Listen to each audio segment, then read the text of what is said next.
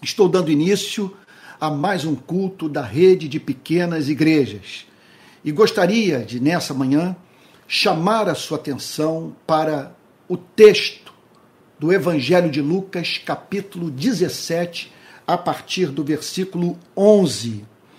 Lucas, repito, capítulo 17, versículo 11, que diz assim: De caminho para Jerusalém, Jesus passava pelo meio de Samaria e da Galiléia. Ao entrar numa aldeia, saíram-lhe ao encontro dez leprosos, que ficaram de longe e gritavam: Jesus, Mestre, tenha compaixão de nós. Ao vê-los, Jesus disse: Vão e apresentem-se ao, aos sacerdotes. Permita-me repetir. Ao vê-los, Jesus disse: Vão e apresentem-se aos sacerdotes. Aconteceu que, indo eles, foram purificados. Um dos dez, vendo que estava curado, voltou dando glória a Deus em alta voz. E prostrou-se com o rosto em terra aos pés de Jesus, agradecendo-lhe e este era samaritano. Então Jesus perguntou: Não eram dez os que foram curados? Onde estão os nove? Não se achou quem voltasse para dar glória a Deus a não ser este estrangeiro? E lhe disse: Levante-se e vá. A sua fé salvou você. Vamos orar? Pai Santo, nós estamos aqui para adorá-lo, porque tu és amabilíssimo, tu és amável. Temos evidência das suas perfeições, Senhor, na sua criação, e a tua palavra o revela como Deus absolutamente excelente. E o nosso espírito, Senhor, o tem visto como tal. Senhor, contudo, nós não vivemos de acordo com a verdade que conhecemos. Por isso, nós queremos nessa manhã pedir perdão pelos nossos pecados. Senhor, aceita a nossa confissão. Rogamos a Ti que, igualmente, Senhor, aceite o nosso louvor, nossa gratidão por esse perdão que o Senhor acabou de nos conceder. Senhor, aceite o nosso louvor pelo suprimento das nossas necessidades básicas, por estarmos aqui reunidos nessa manhã gozando de saúde física e espiritual. Sabemos, Senhor, que não temos corpos perfeitos, nem alcançamos, Senhor, o sonho completo da santificação, mas tu tens sustentado a nossa vida biológica. E o Senhor deu início em nosso coração a um processo eterno de santificação. De modo, Senhor, que por toda eternidade, progressivamente, estaremos, Senhor, nos tornando parecidos com Jesus, que é a grande meta da nossa vida.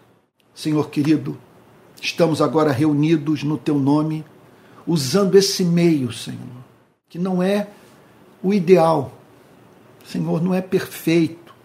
Ele está impondo a nós, Teus servos, novos desafios. Por isso, nós pedimos uma assistência do Espírito Santo para esse tipo, Senhor, de comunicação da tua palavra.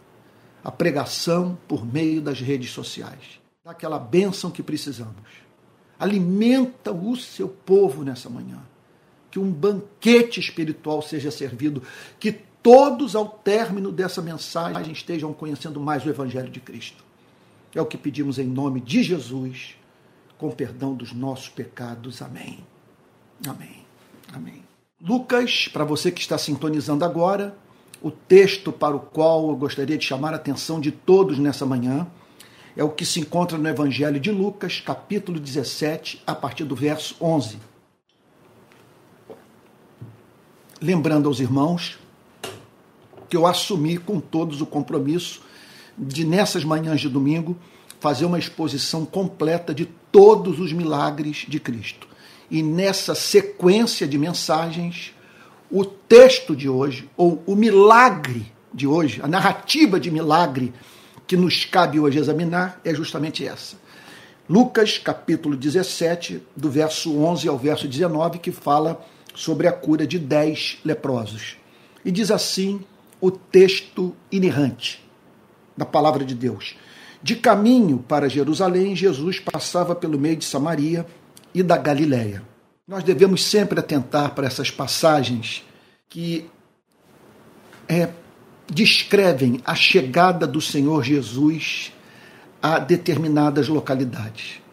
Porque elas, elas nos remetem para o seguinte fato: que quando Jesus se manifesta em algum lugar, a nós nos cabe não desperdiçar oportunidade tão singular de conhecer o que de mais importante o ser humano pode conhecer nessa vida. Então lá estava o Senhor Jesus passando pelo meio de Samaria e da Galiléia. Ah, então ele entra numa aldeia. Que privilégio, que dia bem-aventurado. Nós podemos dizer que naquele dia o sol nasceu duas vezes sobre a vida dos cidadãos daquela aldeia. A aldeia foi iluminada. A palavra de Deus chegou naquela comunidade. O Deus encarnado ali se fazia presente. E o texto declara que ao entrar nessa aldeia, nessa aldeia saíram-lhe ao encontro dez leprosos. Dez leprosos. Que problema metafísico, você não acha? Num mundo criado por um Deus bom e todo-poderoso, dez seres humanos deformados, com seus corpos cobertos de feridas, lidando com sérios problemas no seu convívio social, estigmatizados. Meu Deus, quantas indagações na, na, na mente desses homens. E pensar também nos seus parentes, naqueles que lhes eram próximos, lidando com aquele quadro. Qual o sentido de sofrimento tão severo na vida desses dez homens? Contudo, há uma informação que essa passagem nos passa e que nos leva a ver essa enfermidade ou o sofrimento vivido por esses dez homens numa outra perspectiva. Porque o texto diz o seguinte: ao entrar numa aldeia, saíram-lhe ao encontro dez leprosos. Então surge um fato novo na vida daqueles leprosos. Que fato novo é esse? Jesus entrou na aldeia onde eles se encontravam. Jesus se manifestou a eles e eles foram encontrados buscando a Cristo. Portanto, essa é uma das leituras que devemos fazer é, dos sofrimentos crônicos vivenciados por pessoas que nós conhecemos e por nós mesmos, como também é, o sofrimento que experimentamos em razão do sofrimento de gente que nós amamos. O que essa passagem diz é que nós não estamos em condições de mensurar o que esse sofrimento é, significa para a vida dessa mesma pessoa. O papel que ele cumpre em sua existência. Nessa passagem, insisto nesse ponto, nós nos deparamos com um fato novo sobre a vida desses leprosos. A lepra fez com que eles procurassem a Cristo. E muito embora hoje eu confesso, eu, eu, eu, eu, confesso a você que eu, eu, eu sigo a Jesus e ao Deus cristão pelo fascínio que ele exerce na minha vida.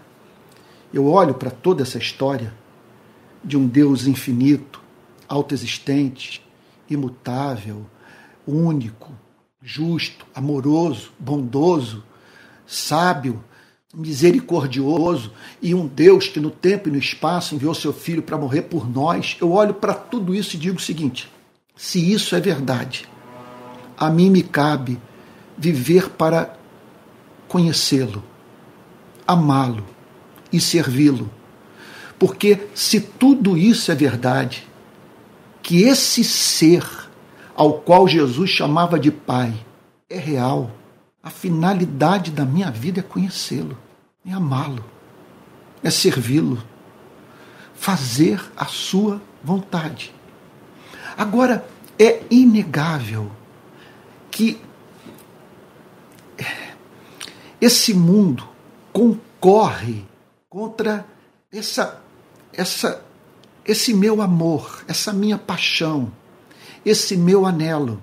E não são poucas as ocasiões que a vida tenta roubar de mim esse objetivo maior da minha existência. E é fato fora de controvérsia que Deus usa o sofrimento para fazer com que nos lembremos da nossa dependência do nosso Criador e o procuremos. E ao procurá-lo, nos deparemos com a sua beleza. E ao nos depararmos com a sua beleza, voltarmos para o lugar de onde jamais deveríamos ter saído que é o lugar da adoração, da contemplação em espanto, encanto, louvor, ações de graças da beleza de Deus. Então, há momentos em que na minha vida cumpre essa finalidade santificadora a percepção do caráter fortuito, passageiro, incerto, árduo da existência humana. A condição humana é trágica. Ainda ontem eu conversava com alguns irmãos à mesa de um bistrô e dizia para eles o seguinte: a vida em sociedade deveria ser caracterizada por muita solidariedade. Porque todos nós carregamos os nossos fardos, então carecemos desesperadamente que um ajude ao outro, em vez de tornarmos a vida do próximo mais difícil do que já é. E aquilo que nos leva, portanto, a dor para a compreensão do papel da solidariedade na vida em sociedade, essa mesma dor faz com que tomemos a decisão que esses dez leprosos tomaram de sairmos em busca de Jesus. Então, permita-me insistir nesse ponto esse elemento deveria fazer parte da sua filosofia de história, da sua forma de interpretar os fatos da vida. O sofrimento é o megafone de Deus para o mundo surdo, como dizia C.S. Lewis. Esses espinhos cumprem uma finalidade de valor incalculável. Eles nos levam em busca de Jesus, o que não faríamos se não tivéssemos passado pela experiência de fragilização, se não nos sentíssemos fragilizados pela vida e, e, e, e, vistos aos nossos próprios olhos como seres frágeis que dependem da misericórdia de Deus. Em suma, nós precisamos desesperadamente de poder dizer, como Davi, o Senhor é o meu pastor e nada me faltará. É infeliz aquele que não pode dizer isso. Se você não tem um ser todo-poderoso e que o ame como pastor da sua vida, quem está cuidando de você?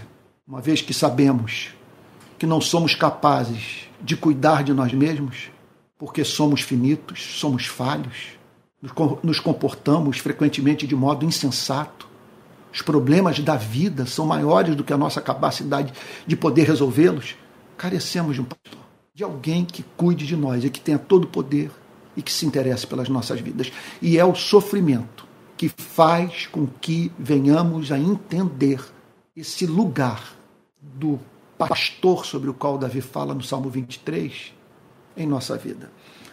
Então o texto diz que os dez leprosos saíram ao encontro de Jesus ficaram de longe e gritavam. Eles tomaram é, uma precaução. Qual precaução? De não romperem com uma norma cultural. E uma norma cultural baseada no Antigo Testamento. O livro de Levítico prescrevia para o leproso que ele se mantivesse distante das pessoas.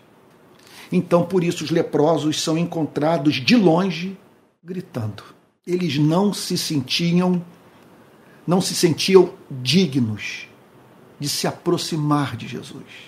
Aquilo representaria violação de um princípio, um princípio ético daquela sociedade. Por isso eles são vistos gritando.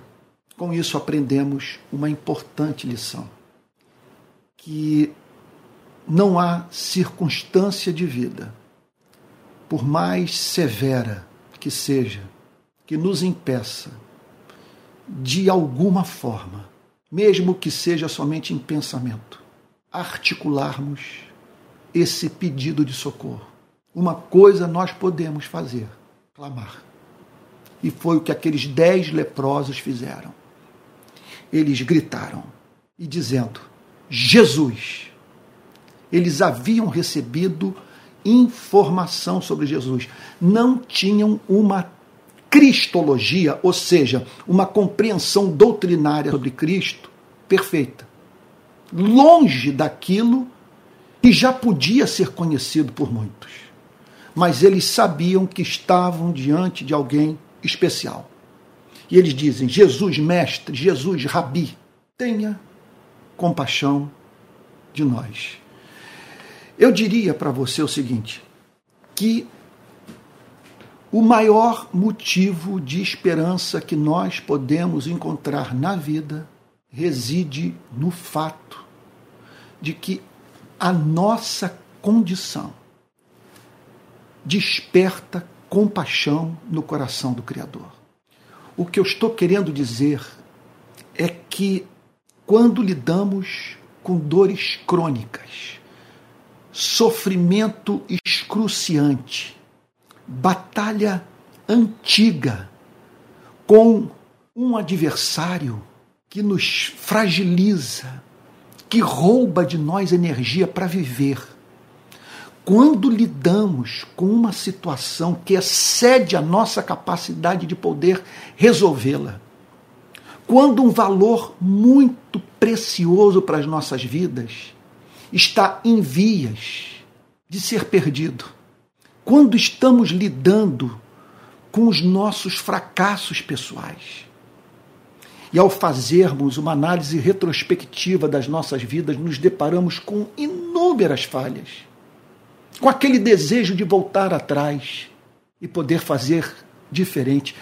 Quando lidamos então com toda essa sorte de sofrimento, dificuldade para dormir, enfermidades físicas, perseguição dos nossos adversários, ataques demoníacos nessas horas. O que a Bíblia nos ensina com absoluta clareza é que a nossa condição desperta a misericórdia divina. O que eu quero lhe dizer é o seguinte: Deus está olhando para você com compaixão. A sua vida é pedreira, eu também tenho administrado momentos difíceis, desafiadores, que me expõem a muita tentação. E nessas horas em que estamos completamente fragilizados pela vida, o texto das Escrituras, da revelação que Deus fez de si mesmo a nós, declara que temos no universo um Deus que sofre conosco que tem exata noção do que estamos sentindo. Sentindo. E aí então, quando somamos a dor, esse clamor, Jesus, mestre, tenha compaixão de nós. Quando essa dor é verbalizada na presença de Deus, em nome de Jesus, permita-me lhe apresentar um princípio do mundo espiritual. É impossível que Deus não ouça a sua voz. Se você está vivendo um problema que excede a sua capacidade de poder resolvê-lo, algo que o faz sofrer muito e, portanto, que o leva a clamar a Deus em nome de Jesus, e nesses termos, preste atenção, tem compaixão de mim. O que significa o seguinte: olhe para a minha condição. Eu fui feito por ti e não nasci para viver nesse, nesse estado de desventura. Eu tenho consciência da minha dor, mas não disponho de recursos para me livrar do meu sofrimento.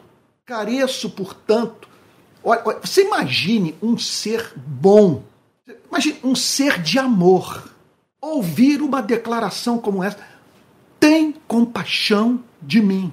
Imagine essa, essa declaração chegar aos ouvidos de um ser misericordiosíssimo. Você formula a partir do seu sofrimento a súplica, e ela penetra nos ouvidos de um ser perfeito em amor, que o vê que o vê declarando, que o vê clamando tem misericórdia de mim, tem compaixão de mim, olha para minha condição e para minha falta completa de recursos para fazer frente ao meu sofrimento. É impossível Deus não ouvir. E o texto prossegue que no verso 24, declarando: Ao vê-los, Jesus põe os olhos neles e vira-se para os dez e diz: Vão e apresentem-se aos sacerdotes. Aconteceu o seguinte: não há mínima dúvida que eles interpretaram a declaração de Cristo como uma nota de esperança emitida por Jesus alguma coisa haverá de acontecer na nossa sujeição a essa ordem. Vão e apresentem-se aos sacerdotes, porque tal se tratava de um item da lei, do livro de Levítico, que pedia para que o leproso, quando curado, se dirigisse ao templo procurasse o sacerdote, a fim de que o, o sacerdote reconhecesse a sua cura e desse o endosso para o seu retorno à vida em sociedade. Aquela palavra do sacerdote era de fundamental importância para que a sociedade acolhesse novamente aquele que não podia manter convívio social em razão da sua doença. Então Jesus os manda, presta atenção, isso é muito bonito. Jesus os manda partirem na direção dos sacerdotes a fim de cumprirem um ritual, de se sujeitarem a um mandamento que pressupunha a cura do leproso. Não, eles não teriam nenhum outro motivo naquele dia para se dirigirem ao sacerdote que não fosse a busca do sacerdote para que esse atestasse a sua cura e o reintegrasse ou reintegrasse os dez à vida em sociedade. Então eles foram. Eles partiram com base na palavra de Cristo.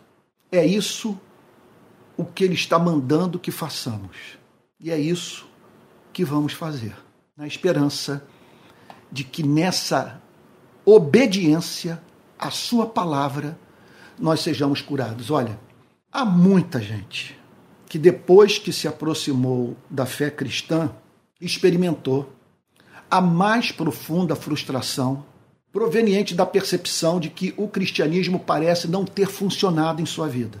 Essa gente é levada a dizer: depois que eu entrei para a igreja, essa é uma das formas de se tratar do problema, a minha vida parece ter piorado. Agora, permita-me dizer o seguinte: que o Evangelho não dá a mínima esperança do cristianismo funcionar na vida de quem quer que seja, exceto se aquele que ouviu a pregação do Evangelho, pela fé, se submeteu a palavra de Cristo. Então, é de fundamental importância na vida cristã que aprendamos com esses dez leprosos, que agiram com base na palavra de Cristo. E é isso que nos cabe fazer é momento a momento. Apostarmos tudo na palavra de Cristo. Ainda que essa palavra se nos afigure inicialmente como contrária aos nossos desejos, ainda que ela faça violência à nossa vontade, ainda que tenhamos a impressão que o conselho não é muito sábio, mas é palavra de Cristo. E se é palavra de Cristo, a ela nós devemos nos submeter. E foi o que eles fizeram. Vão e apresentem-se aos sacerdotes. Foi tudo o que Jesus disse para eles. Eles pediram misericórdia a Cristo e Cristo, portanto, movido por misericórdia, lhes apresentou, meu Deus, eu poderia dizer um mandamento aplicável àquele momento. Vão e procurem no templo os sacerdotes e façam pela fé aquilo que vocês somente fariam se já estivessem curados. Isso é fé. Você, meu Deus, é a certeza das coisas que se esperam, a convicção de fatos que se não veem. É a coisa ser materializada diante dos seus olhos. É você estar certo que é fiel aquele que lhe fez a promessa. E eles partiram, diz o texto. Aconteceu diz o verso 14, que indo eles foram purificados. No caminho, quando eles viraram as costas para Jesus, após ouvirem a sua palavra, e se dirigiram para Jerusalém. Aí a Bíblia não mata a nossa curiosidade quanto à a, a, a, distância que eles já haviam percorrido, o tempo passado. O que nós sabemos é o seguinte: que antes deles chegarem ao templo e procurarem os sacerdotes, eles se perceberam como purificados. No caminho. A, a imagem é absolutamente encantadora. Porque ela está dizendo é o seguinte: e, e, nós, protestantes, precisamos ouvir muito isso, porque nós é, é, enfatizamos muito o lugar da fé. E é verdade que nessa passagem, nessa narrativa, a fé perpassa é, é, é, todos os momentos da relação é, desses leprosos com Cristo. Pelo menos do ponto de vista até o momento em que é, eles partiram na direção de Jerusalém. Contudo, contudo, essa passagem nos mostra esse, o lado da obediência na vida cristã que é nessa relação de obediência que nós vemos esses milagres da graça serem operados na nossa vida, que é nessa relação de sujeição à palavra de Cristo que nós vemos os efeitos da verdade em nossas vidas. E é isso que eu tenho a lhe dizer. Leia os evangelhos. Encarne os evangelhos. Procure entender os evangelhos. Estou falando de Mateus, Marcos, Lucas e João. É claro que isso envolve toda a, a, toda a Bíblia, de Gênesis a Apocalipse, conforme se costuma dizer. Agora, do ponto de vista do testemunho de Cristo, da palavra de Cristo, do que saiu dos lábios de Cristo exclusivamente, submeta-se à mensagem de Cristo. E no processo você verá essa mensagem reordenando a sua vida mental. Sim, lhe comunicando sabedoria, prudência, inteligência, bom senso. Ela simplesmente, portanto, fará com que nesse processo, nessa relação de sujeição à vontade de Cristo, você se perceba progressivamente purificado, se livrando de antigos fantasmas, conhecendo a si mesmo, a, a fim de esvaziar-se daquilo que você está cheio a fim de você se encher daquilo que está vazio, conforme dizia o saudoso reverendo Antônio Elias, a fim de que você se esvazie da inveja, do orgulho, sabe, das suas idiosincrasias. E se encha de amor, de ternura, saia desse estado de vitimização. E assuma, e, e, e assuma, portanto, a sua responsabilidade na história, a fim de ver esse Deus por meio de você realizar proezas na vida, na sua vida e na vida de gente que você conhece. O texto então diz que eles indo no processo do caminho foram purificados. Então houve um momento que eles botaram a mão no corpo, olharam para sua pele, olharam um para o outro e disseram o seguinte: a palavra dele se cumpriu. Não precisamos nem chegar no templo. Simplesmente fomos curados. E aí então o texto prossegue declarando que um dos dez, um deles, vendo que estava curado, percebendo sua cura, encantado com o fato do seu corpo ter sido tornado livre das suas deformidades, vendo que estava curado, certo de que se operara nele um milagre levado a cabo pelo próprio Cristo, que honrou a sujeição à sua palavra pela fé daquele mesmo leproso, o texto diz que ele, vendo que estava curado, vendo que não havia sido a sua obediência que o curara, mas a graça de Deus, mediante a sua obediência, ele voltou. Impressionante isso. Ele desobedeceu a Cristo. E Cristo ficou encantado com aquele gesto de desobediência. E sobre isso eu quero falar um pouquinho mais. Ele simplesmente, dos dez, um desobedeceu. E Cristo amou a sua desobediência. Ele, em vez de ir na direção que Cristo ordenara, ele voltou na direção do próprio Cristo, desesperado por poder encontrá-lo, a fim de expressar a ele a sua gratidão. O texto, portanto, informa que um dos dez, vendo que estava curado, voltou dando glória a Deus em alta voz. Então, veja, todos ouviram aquele grito, aquele clamor por misericórdia, aquele coral, dez homens pedindo a Cristo compaixão. Subitamente, aquelas pessoas que presenciaram a cena da súplica vem um dos dez, da mesma forma gritando, falando em alta voz, mas dando glória a Deus.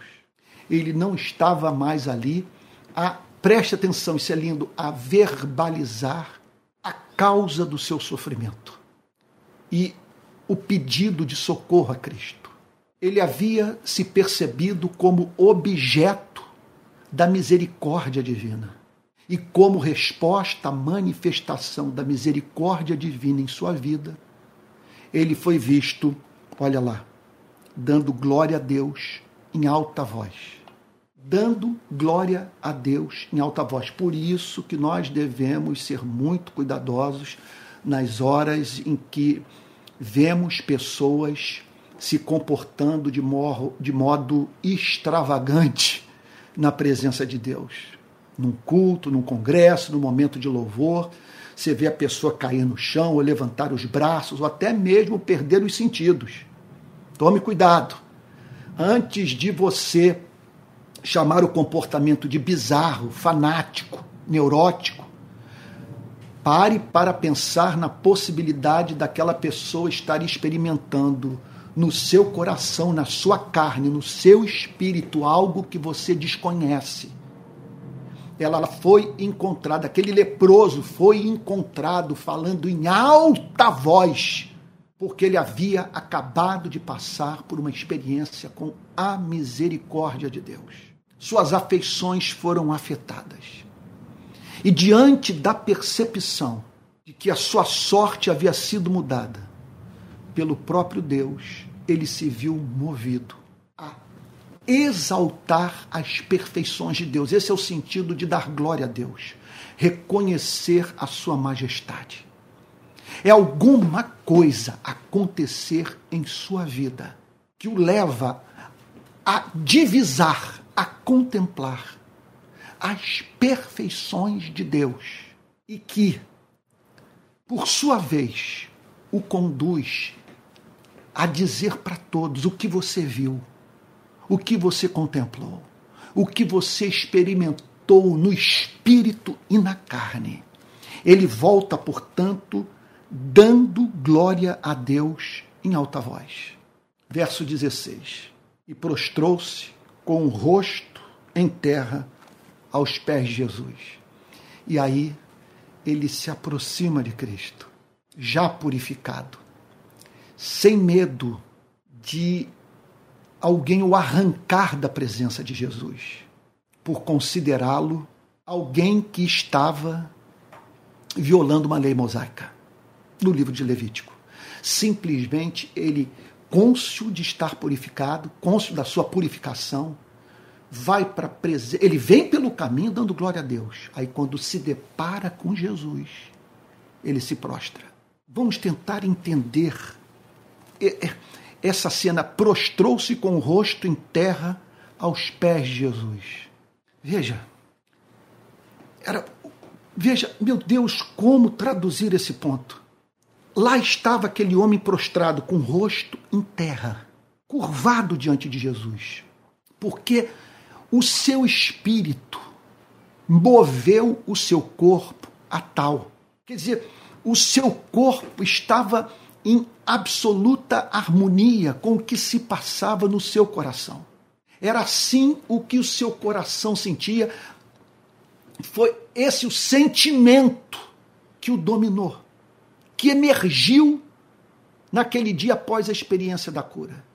Ele se viu diante do poder de Deus, do interesse de Deus pela sua vida. E aí ele se prostra, porque ele se depara com alguma coisa amável, com algo excelente. Ele está prostrado não por medo, ele, não, ele, ele está prostrado por encanto por gratidão. O, quer dizer, o seu corpo traduzia o que se passava na sua alma. Era assim que ele se sentia por dentro. Ou seja, alguém que naquele momento passou a reconhecer o interesse de Cristo pela sua vida e que teve, portanto, um contato com o poder de Cristo, com a compaixão divina. Ele se prostrou, preste atenção nisso. Se um avivamento vier um dia sobre esse país, nós vamos encontrar pessoas prostradas. Prostradas, porque no avivamento a igreja tem uma visão da beleza de Deus. E quando, ao contemplarmos essa beleza, divisamos com esse elemento da, da misericórdia, desse amor que o Criador tem pelos que sofrem, a visão se torna tão encantadora de você saber que o que rege o cosmos se compadece dos que sofrem. Num momento como esse, quando você descobre que ele é assim compassivo, você desconjuntado, você, você se prostra. Porque você está diante do belo, você está diante do amável, você está diante do comovente, você está diante do excelente. Você quer simplesmente dizer que é, no universo ele é o único de, diante de quem você se curva. E aí ele se prostrou, botou o rosto literalmente na terra, aos pés de Jesus. É assim que você vive? Ou você tem gastado tanto tempo discutindo sobre misoginia, racismo, violação de direitos humanos, desigualdade social, sei lá, sabe? Eu tão envolvido com suas bandeiras morais, com seu partido favorito, que você não tem mais tempo para o básico, o essencial, para o que dá sentido a todo o resto, que é a contemplação da beleza de Deus. Há quanto tempo você não se prostra em estado de encanto, de espanto, de gratidão diante daquele que o salvou. E ele se curvou aos pés de Jesus, agradecendo-lhe. Gratidão. Agora, aquilo sobre o que essa narrativa passa a falar do final do verso 20, do, do, final, do final do verso 16 até o versículo 19 é perturbador. Se prepare para o que vem agora que é coisa de mexer com as nossas entranhas. Porque o texto diz que ele prostrou-se com o rosto em terra aos pés de Jesus, agradecendo-lhe. Comentário de Lucas, o historiador, o que fez o registro dessa narrativa. E este era samaritano. Eu vou lhe dizer uma coisa, eu vou confessar, vou abrir o meu coração com você. Eu sou muito zeloso por doutrina. Eu sou calvinista. Eu creio na inerrância das sagradas escrituras. Eu subscrevo o catecismo de Heidelberg, a confissão de Westminster, o credo apostólico. Eu não consigo separar cristianismo de doutrina. Essa história de alguém falar que o cristianismo consiste na prática do amor, em completo descompasso com a compreensão doutrinária, simplesmente eu não vejo isso nas sagradas em nenhum texto da Bíblia. A Bíblia nos chama para amarmos a Deus com todo o nosso ser, inclusive com a nossa mente. Como que eu posso separar a prática do cristianismo do motivo para a prática do cristianismo, que é a verdade doutrinária? E como praticar o cristianismo se eu não sei ao menos o que Deus pede de mim? E de que maneira, portanto, eu posso servir os seres humanos? De modo que faça por eles não que minha, a minha ideologia política pede que faça, mas sim o que o evangelho demanda de mim. Mas eu tenho que reconhecer à luz dessa passagem que se eu for esperar que homens e mulheres subscrevam a Confissão de Westminster, o Catecismo de Heidelberg, ah, para que os considere. Você está vendo que eu pulei o credo apostólico, que eu, penso o seguinte: se alguém desconsiderar parte do credo apostólico, é muito complicado, que ali é, é, é o que de mais básico existe. O crer em Deus Pai Todo-Poderoso, Criador dos céus e da terra. Aquele, aquele negócio ali é, é, é o fundamento, é o básico. Mas, de qualquer maneira, Veja só, nós sabemos que há uma hierarquia de valores morais e doutrinários na Bíblia, ok? Então, há aquilo que, se nós negarmos, ou se nós negociarmos, ou se em nome do amor tolerarmos, acabou a igreja. Não há como receber como membro da igreja uma pessoa que negue a trindade, ou a morte sacrificial de Cristo, ou a historicidade da ressurreição de Jesus eu não sento à mesa com essa pessoa. Ou que declare que a Bíblia contém a palavra de Deus, mas a Bíblia não é a palavra de Deus. Eu não, eu não tenho como ter comunhão com alguém que pensa dessa maneira. Agora, há um mundo de verdades periféricas que, caso nelas é, é, não depositemos a nossa fé, sabe? É, isso representará é, o empobrecimento da nossa vida espiritual, mas não descaracterizará por completo o nosso cristianismo. Você está entendendo o ponto? poderia dar o exemplo, o exemplo do batismo infantil. Quem é que pode dizer que quem defende o batismo infantil, quem nega o batismo infantil, está em tal discordância com a palavra de Deus a ponto, portanto, de não ser digno de ter o seu nome escrito no rol de membros de de uma igreja qualquer. Isso é uma loucura, isso é um devaneio. Pois bem, isso é um exemplo entre muitos outros que poderiam ser dados. Que eu estou dando toda essa volta para dizer o seguinte: quando o texto diz que quem voltou para agradecer a Deus era o samaritano, ou era samaritano, era de Samaria, o texto está dizendo o seguinte: que era um homem é, que vivia numa região do território da Palestina miscigenada pois os samaritanos haviam entrado em intercurso sexual, é, construído família com não-judeus. Eles só aceitavam como inspirados os cinco primeiros livros do Antigo Testamento, a Torá, é, Gênesis, Êxodo, Números, Levítico e Deuteronômio. E eles se recusavam a aceitar Jerusalém como a sede do culto a Deus, como adoração algo que só podia transcorrer no templo de Jerusalém. Eles eram, portanto, odiados pelos judeus, que os viam, portanto, como impuros e heréticos. O texto diz, contudo, que aquele samaritano foi o único que voltou para agradecer a Deus. E veja, ele certamente desobedeceu a Cristo, mas para a glória de Deus, para a alegria de Cristo.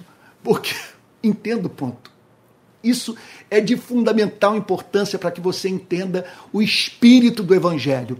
Ele ouviu o mandamento: vá para o sacerdote. Só que no caminho aconteceu um fato em sua vida. Ele se viu como curado. Ele percebeu que sua cura havia sido ordenada por Cristo e levada a cabo naquele contexto de obediência. Portanto, ele se viu perante um princípio moral maior que o levou a relativizar a ordem de Cristo. E ao relativizar a ordem de Cristo, ele estava com isso absolutizando a mensagem de Cristo, a pregação de Cristo, é, o evangelho de Cristo. Porque ele se viu diante da cura, que despertou em seu coração a gratidão. E ele entendeu o seguinte: eu tenho tempo para procurar, procurar o sacerdote. Eu vou fazer a vontade de Cristo. Eu não tenho a mínima dúvida que o texto está nos ensinando isso. E era necessário que ele cumprisse a lei para que pudesse, como, como expressão de obediência, para que ele pudesse ser reintegrado à sociedade. Mas ele disse, o raciocínio dele foi o seguinte: contudo, eu não posso me encontrar com os sacerdotes antes de me encontrar com Jesus. A gratidão exige que eu retorne para Cristo eu não conseguirei ir até a Jerusalém carregando esse grito dentro de mim. Eu tenho que dizer a ele e publicamente que ele me amou e se compadeceu da minha vida. E aí então, esse samaritano volta, Lucas faz o registro, ele bate o olho, quer dizer, o, o, quer dizer, as testemunhas oculares perceberam isso. Dos dez, um era samaritano e foi o único que voltou. E aí Jesus sabedor do fato, declara o seguinte: Não eram dez os que foram curados? Eu não curei dez. Não foram dez os que me pediram misericórdia? E não foram dez os que eu curei? Onde estão os nove? Pare para prestar atenção nessa pergunta. Onde estão os nove? Os de cabeça mais legalista poderiam dizer o seguinte: ora, os nove estão cumprindo sua vontade. Os nove estão indo para Jerusalém como o Senhor pediu. Meu pai, meu Deus, isso projeta muita luz sobre a ética é, do cristiano, sobre a ética do evangelho, sobre os fundamentos dos valores morais da fé cristã. Porque, repito, insisto nesse ponto, surgiu um elemento novo. Entre o ato de ouvir o mandamento e o seu cumprimento, ocorreu um milagre. E aquele milagre, portanto, relativizava, pelo menos naquele momento, o mandamento, cujo cumprimento podia perfeitamente ser adiado. Isso tem desdobramentos éticos profundíssimos para o nosso cristianismo.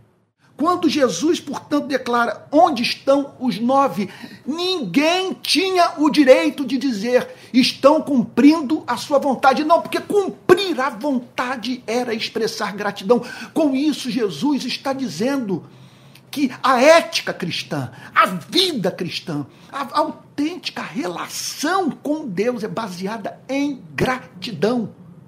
E que não adianta você conhecer muitas teologia, se aquilo que você conhece da teologia não o transforma num adorador, não, se, não é traduzido em louvor, se não, é, é, se não assume a forma de um coração grato, não há cristianismo sem gratidão. E observe o que o texto está nos ensinando. Quem conhecia muita teologia, ou ou, ou quem conhecia mais teologia, nós não sabemos a quantidade de conhecimento teológico na cabeça daqueles leprosos, mas eram, eram, eram ali cidadãos da Palestina. O que Jesus está dizendo é o seguinte: que o que conhecia, vamos dizer o seguinte, nós não sabemos o quanto de teologia conhecia os nove. Agora, nós sabemos as limitações teológicas daquele samaritano curado. A ponto do Senhor Jesus reconhecer: quem voltou é samaritano. Quem voltou é samaritano. Quer dizer, com o pouco de teologia que ele conhecia, Veja só, com um pouco de teologia que ele conhecia, ele foi longe, porque ele creu apaixonadamente no pouco que sabia ser verdadeiro. E isso muitas vezes acontece. Pessoas que têm a cabeça melhor do que o coração, têm boa teologia, mas não têm doçura, não tem paixão, não tem fogo pentecostal, sabe? Fala como quem não acredita em nada do que ensina. Então aquele homem, com base no que sabia, voltou. Onde estão os nove? Os nove simplesmente não, sof não sofreram a compulsão da gratidão. Uma possibilidade. Os nove estavam mais obcecados com a ideia de irem ao templo e serem reintegrados à vida em sociedade pelo sacerdote do que agradecer a Cristo. O fato é o seguinte: Jesus visivelmente censurou os nove e manifestou seu apreço pela gratidão do único que retornou. Onde estão os nove? Olha, isso aqui é ou não é um bom título para uma pregação? Onde estão os nove? Onde estão todos aqueles que clamaram a Deus, foram ouvidos por Deus, tratados com misericórdia por Deus? mas que vivem como se Deus não tivesse ouvido nenhuma oração. Vivem como se não tivessem sido objetos da compaixão divina. Vivem como ateus. Onde estão os nove? Eu fico a pensar, às vezes, às vezes eu estou num lugar assim desses de especial beleza no planeta, como as praias aqui da região metropolitana do Rio de Janeiro, em especial as praias de Niterói. Então, às vezes eu vou de manhã orar fico, faço aquela caminhada pela areia fofa, vendo aquela extensão de mar. E aí eu indago, meu Deus, quantos seres humanos foram capazes de passar por aqui e prestar ao Senhor o culto que lhe é devido? Quantos cidadãos do Rio de Janeiro serão encontrados hoje, ou foram encontrados na semana passada, glorificando o seu nome pela beleza natural da nossa terra? Onde estão os nove? Olha, eu só peço a Deus que, por, por graça infinita, Ele não permita que você e eu estejamos incluídos nesses nove que não voltaram. Onde estão os nove? Eu espero que nunca Deus tenha que fazer essa pergunta: onde está o Antônio? Onde está Elizabeth? Onde está o Joaquim? Onde está o Pedro? Onde está, uh, onde está o Rafael? Onde está aquele que clamou a mim, teve sua oração atendida, mas que não é encontrado por mim me servindo? Onde estão os nove? E aí Jesus faz uma terceira pergunta. A primeira, não eram dez os que foram curados? Pergunta número um. Pergunta número dois, aí a funila. Onde estão os nove? Dez foram curados, mas cadê os nove? E aí a última pergunta. Não se achou quem voltasse para dar glória a Deus a não ser este estrangeiro? Ah, esse é o momento que nós deveríamos nos prostrar, por um outro motivo. Olha só. Não se achou quem voltasse para dar glória a Deus a não ser esse estrangeiro? O que Jesus está dizendo?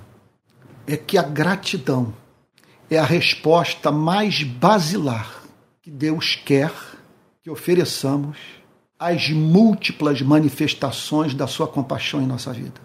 Que doutrina é importante, mas como alguém já disse, quando Deus quer medir um ser humano, ele não passa sua fita métrica sobre a sua cabeça a fim de saber o quanto de doutrina ele conhece mas sim passa sua fita métrica em torno do seu coração, a fim de saber o quanto esse coração é grato. Gratidão. Não se achou quem voltasse para dar glória a Deus, a não ser este estrangeiro. Com isso, o Jesus declara que muitas vezes a graça se manifesta em abundância, onde o conhecimento é, é mais escasso. Aquela gente era objeto de muito preconceito, estigmatizada pelo povo hebreu. E Jesus declara que foi um dentre os samaritanos que entendeu tudo. Se recusou a ir para Jerusalém por julgar que há uma hierarquia de valores nas Sagradas Escrituras, que mais importante do que obedecer uma lei cerimonial com consequências sociais do livro de Levítico é glorificar a Cristo, é agradecer a Deus. E que a boca fala do que o coração está cheio. Que quando o coração se enche de gratidão, tudo que nós desejamos é estar na presença de Jesus para declarar a Ele o nosso amor. E aí o texto conclui dizendo: E lhe disse: Levante-se e vá. Levante-se e vá. Certamente eu interpreto assim: retome o caminho para Jerusalém, porque isso vai ser importante para você. E ao chegar lá, você vai naquele ambiente de ódio pela minha vida, pela minha pregação, pelo meu ministério, você vai dar um testemunho do milagre que Deus fez através de mim. Então vá para lá, porque lá você vai dar um bom testemunho, lá o sacerdote vai ter que coçar a cabeça e dizer que você foi salvo por herege, ok? E lá a sua cura será testada e você poderá voltar a se relacionar em sociedade livremente. Agora saiba, a sua fé o salvou. A sua fé o salvou. Eu fico aqui a pensar se Jesus não está falando sobre a salvação no seu sentido mais pleno. Mais pleno. A sua fé o salvou. Não apenas como meio de obtenção da cura da lepra, mas para a redenção do seu ser integral. Porque você creu. Creu no milagre, creu na minha palavra e creu no meu amor pela sua vida. E pela fé você me ouviu, pela fé você me obedeceu, pela fé você voltou para dizer o quanto me. E observe que Jesus estava mais preocupado com ele é em glorificar a Deus do que agradecer ao próprio Cristo, a ele próprio. Porque a pergunta é, ele não voltou. É, olha só, a pergunta é, não se achou quem voltasse para dar glória a Deus? Porque tudo que Jesus queria era que aqueles leprosos glorificassem o Criador, que havia, portanto, é, decretado a sua cura. Contudo, apenas um compreendeu tudo que estava envolvido naquele ato. Vamos fazer uma síntese de tudo que foi falado até aqui para a gente orar? Olha só, a síntese é peça a Deus gratidão. Passe análise a sua vida pregressa. Pense nas respostas às orações, nas coincidências que houve quando você orou. Pense nos pecados perdoados nas novas oportunidades que ele lhe deu. Pense no fato de que num mundo de escuridão espiritual você foi encontrado na luz, sabendo quem é, de onde veio, para onde vai. Você conheceu Jesus. Você conheceu Jesus. Sabe? Não há privilégio maior na vida do que esse. Vamos orar? Pai Santo, essa é mais uma passagem na qual o Senhor elogia alguém. Lembramos-nos do elogio que o Senhor fez ao centurião, que declarou: Mande apenas uma palavra e o meu servo será curado. E nós ficamos, portanto, a pedir: dá-nos essa fé, Senhor. Pois o Senhor declarou: Nem mesmo em Israel achei fé como essa. Nos lembramos de Maria, irmã de Lázaro e Marta e o Senhor dizendo para ela: onde quer que o Evangelho seja pregado, será lembrado o que ela fez para a memória sua. Meu Deus amado. E aí nós perguntamos a Ti como alcançar esse coração, como o amar, tal como Maria o amou. E agora nós nos deparamos com esse leproso mais um elogio que o Senhor faz a alguém que manteve contato contigo. Ele voltou para dar glória a Deus. Ele foi grato. a sua fé o salvou. Senhor, dá-nos um coração grato. Ajuda-nos a vê-lo como aquele leproso o viu. E nós não queremos dar descanso a nós mesmos enquanto não nos virmos curvados, com o coração grato na Sua presença. Ajuda-nos, Senhor, a compreender o papel que a gratidão exerce na nossa relação contigo. E, e é fato, Senhor, que quem não tem um coração grato não entendeu nada. Assim nós oramos em nome de Jesus, Senhor, com perdão dos nossos pecados. Amém. Amém. Gente querida, olha só, todos sabem que as redes sociais são severas com relação ao uso do tempo.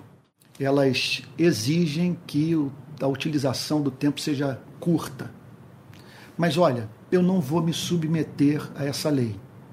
Eu estou oferecendo aqui mensagem para quem tem fome de Deus. Hoje é o domingo, é o dia que nós costumamos separar para adorar a Deus, e não acho que é pedir demais que você ouça a palavra, uma, uma exposição extensa como essa, quase uma hora, uma, um pouco mais de uma hora, da palavra de Deus, sabe? Uma vez que você e eu sabemos que não há nada mais importante que possamos fazer na nossa vida do que buscar o conhecimento de Deus a fim de o amarmos mais. Então, eu, eu, eu quero dizer o seguinte: eu não posso pedir perdão por ter pregado é, nessa manhã mais de uma hora. Eu gostaria de ter mais poder de síntese, certamente, mas acredito que quem tem, quem tem fome e sede de Deus é, é capaz de viver aquela experiência do foi bom, pena que foi pouco de você dizer, ah, bem que o pastor poderia falar mais sobre esse texto, porque eu estou encantada com a beleza de Jesus, com a beleza do Evangelho, da sua verdade. É isso. Olha só, gente querida, eu quero é, dizer a todos que durante a semana eu estou pelas manhãs postando as mensagens do programa Palavra Plena. Então, de segunda a sexta, é, eu, eu, eu, provavelmente amanhã o programa vai entrar nove e meia da manhã. Eu vou definir o horário. O que é certo é que ele vai ser postado sempre pela manhã, como eu, como eu tenho feito, tá bom? Pa, pa, na maioria, 90% das vezes. Então, o Palavra Plena continua indo ao ar de segunda a ao ar, né, ou para as redes, ou sendo postado segunda a sexta, nove e meia da manhã é o que deve acontecer essa semana, tá bom? e eu mudei a grade do curso de teologia. O curso continua. Eu vou dar as cinco disciplinas, eu vou completar todo o currículo, mas não mais no ritmo que eu estava fazendo, que era muito volume de material e nem todos estavam conseguindo acompanhar. Então eu, eu, eu, eu, eu, eu, eu ouvi uma sugestão de um amigo de São Paulo, o querido músico Cláudio Martos. Ele disse o seguinte: Antônio, por que você não se concentra na terça e na quinta? e das cinco disciplinas na terça e na quinta, e fica uma a cada 15 dias. É, sabe, e, e, é mais ou menos isso. É o que talvez eu venha perseguir, tá bom? Eu vou decidir isso hoje, mas o curso continua, eu vou continuar ministrando esse curso de teologia, as cinco disciplinas: teologia filosófica, teologia sistemática, teologia política, teologia histórica e teologia prática, tá bom? É isso aí é, continuamos firmes no domingo, 9, é, 10 da manhã e às 18 horas, os dois cultos da rede de pequenas igrejas. Tá bom? Estamos firmes nisso. O podcast com meu filho Pedro, é, eu, nós decidimos, eu, na verdade, eu que pedi para ele, é que eu estou com um volume, uma produção muito grande de, tra de trabalho. Então, nós vamos fazer a cada 15 dias, tá bom? A cada 15 dias. Amanhã nós não teremos. 1 de maio, feriado, na segunda-feira subsequente, nós então voltaremos com o Palavra Plena.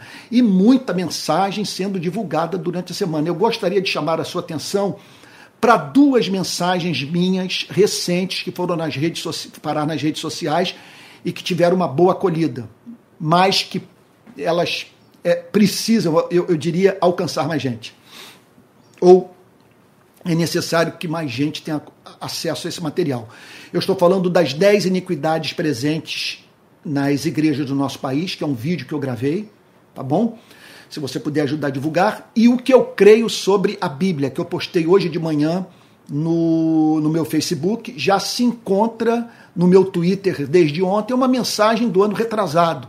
Mas diante de tanta confusão referente à inerrância da Bíblia, eu procurei deixar de modo absolutamente claro o meu ponto de vista sobre a doutrina da inspiração das Sagradas Escrituras. Então, divulgue esse material. Quero também dizer que a rede de pequenas igrejas precisa de recursos financeiros para se manter. Aqui vai o nosso número do, nosso, do, do Pix para, para contribuição. Se você contribuir, o seu recurso, a sua ajuda vai cair no, na conta bancária da rede de pequenas igrejas. Então é pixrpi22@gmail.com. Pixrpi, tudo junto, pixrpi22@gmail.com. Tá bom? Bom, a outra coisa, nós estamos com colapso aí no Telegram. Então, é, estávamos para lançar o, todo o, o, é, o, o trabalho de divisão da rede de pequenas igrejas por região no país, para depois afunilarmos para os estados e, por fim, para os municípios. Estamos aguardando uma definição. Se o Telegram não voltar, nós vamos ter que ir para o WhatsApp. Mas esperamos que saia alguma solução essa semana, tá bom? Ore por isso, mas estamos firmes para ter um site, para organizar o movimento no Brasil inteiro, treinar pessoas, tá bom? Como também estamos firmes na procura de um local para culto aqui na, na região metropolitana do Rio de Janeiro. Peço que você também ore por isso, tá bom? É isso. Espero que Deus tenha abençoado muito sua vida nessa manhã. Que você esteja aí dizendo: O meu Deus falou comigo eu me alimentei espiritualmente. Eu estou compreendendo melhor o Evangelho. Tá bom?